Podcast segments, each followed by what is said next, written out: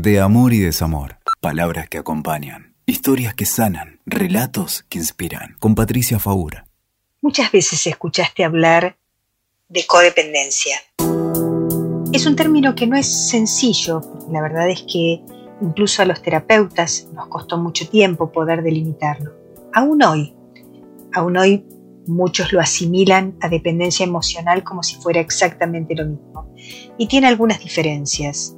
También muchas veces escuchaste hablar de apegos, ¿verdad? Como si el apego siempre fuera algo que no es bueno. Vamos a hablar un poquito de eso, porque dentro de las dependencias emocionales, la codependencia es un patrón vincular muy característico, muy importante, y el tema de los apegos también. Vamos a empezar por el principio.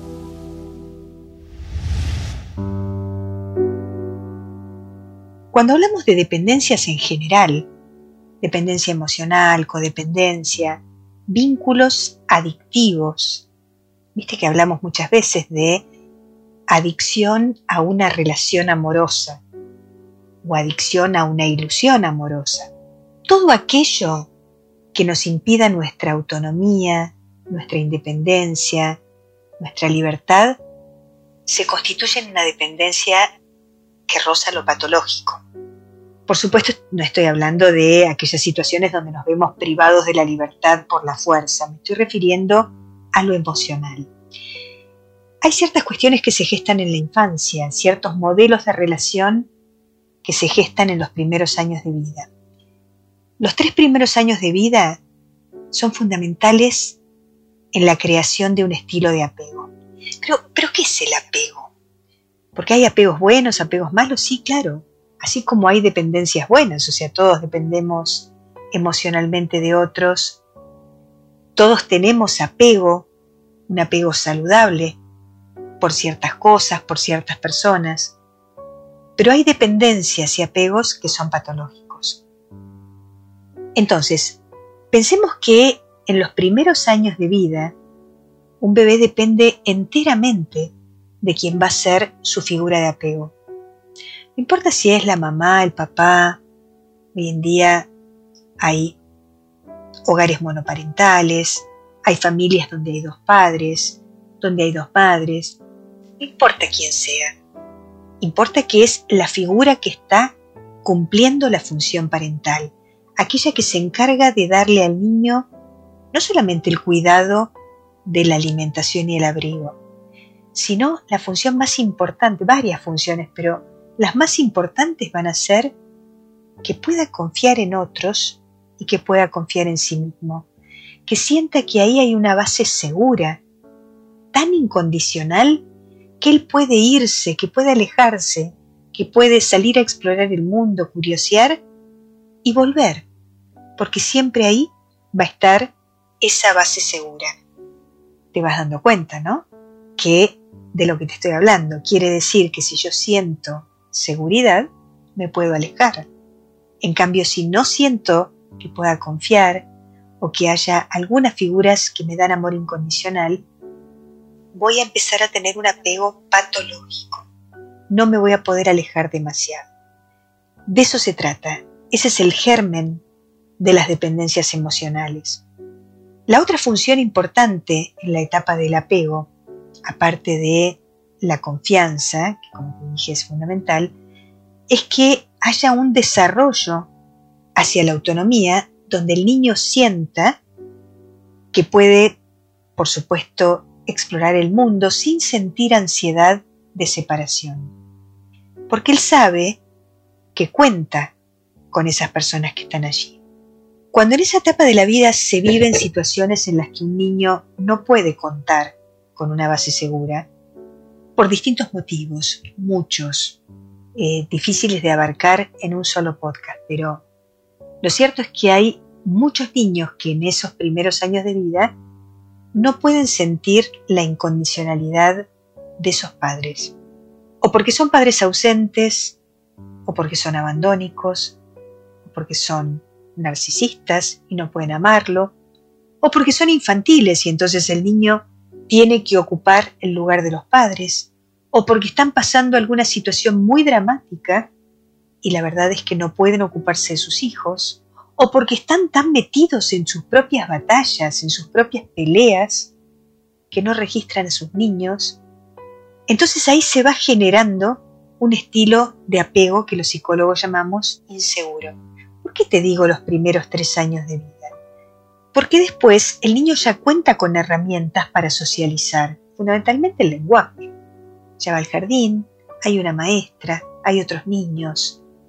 Puede llorar, puede decir lo que necesita, puede pedir. Pero hasta entonces no podía. Entonces dependía absolutamente de aquellas figuras que le daban ese amor incondicional o no. Cuando un niño tiene un apego seguro, vos lo ves crecer con mucha confianza en su autonomía y en su desarrollo. Y en general, lo ves como adulto establecer muy buenos vínculos interpersonales.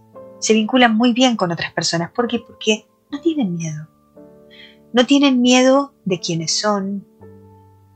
Pueden, por supuesto, sufrir una frustración, un fracaso amoroso, pero no van a soportar cualquier cosa.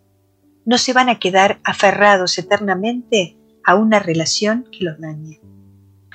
Cuando un niño ha tenido un estilo de apego inseguro, va a tener una enorme angustia de separación. Es un niño que se ha quedado aferrado a sus figuras, figuras de apego porque no podía confiar en ellas, tampoco podía confiar demasiado en sí mismo. Entonces, en general, ese estilo se va a ver reflejado en la vida adulta, en relaciones adictivas y en relaciones de dependencia emocional, donde las personas se quedan por mucho tiempo aferradas a una relación inconveniente, porque la sola idea de separarse los aterra. ¿Y cómo, cómo juega la codependencia acá? ¿Por qué hablamos de codependencia? ¿Qué quiere decir codependencia?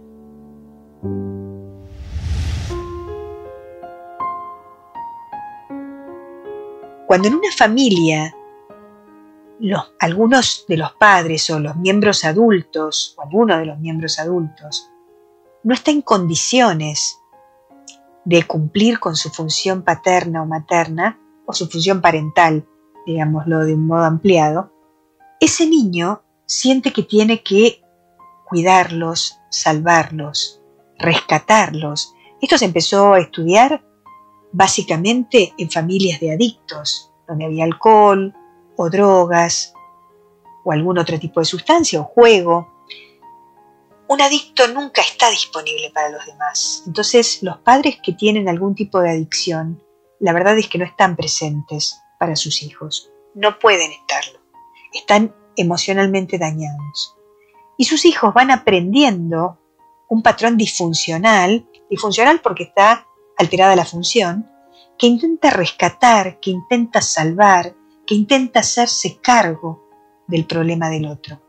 Y ahí tenemos dentro de las dependencias emocionales un estilo que es muy particular, que es el de la codependencia, de personas adultas que tienen una, algunos investigadores, me gusta esta expresión, dicen un pseudo altruismo, porque parecen personas que se inmolan por los demás y que son muy buenas, pero en realidad es un altruismo que está disparado por la necesidad de ser amados.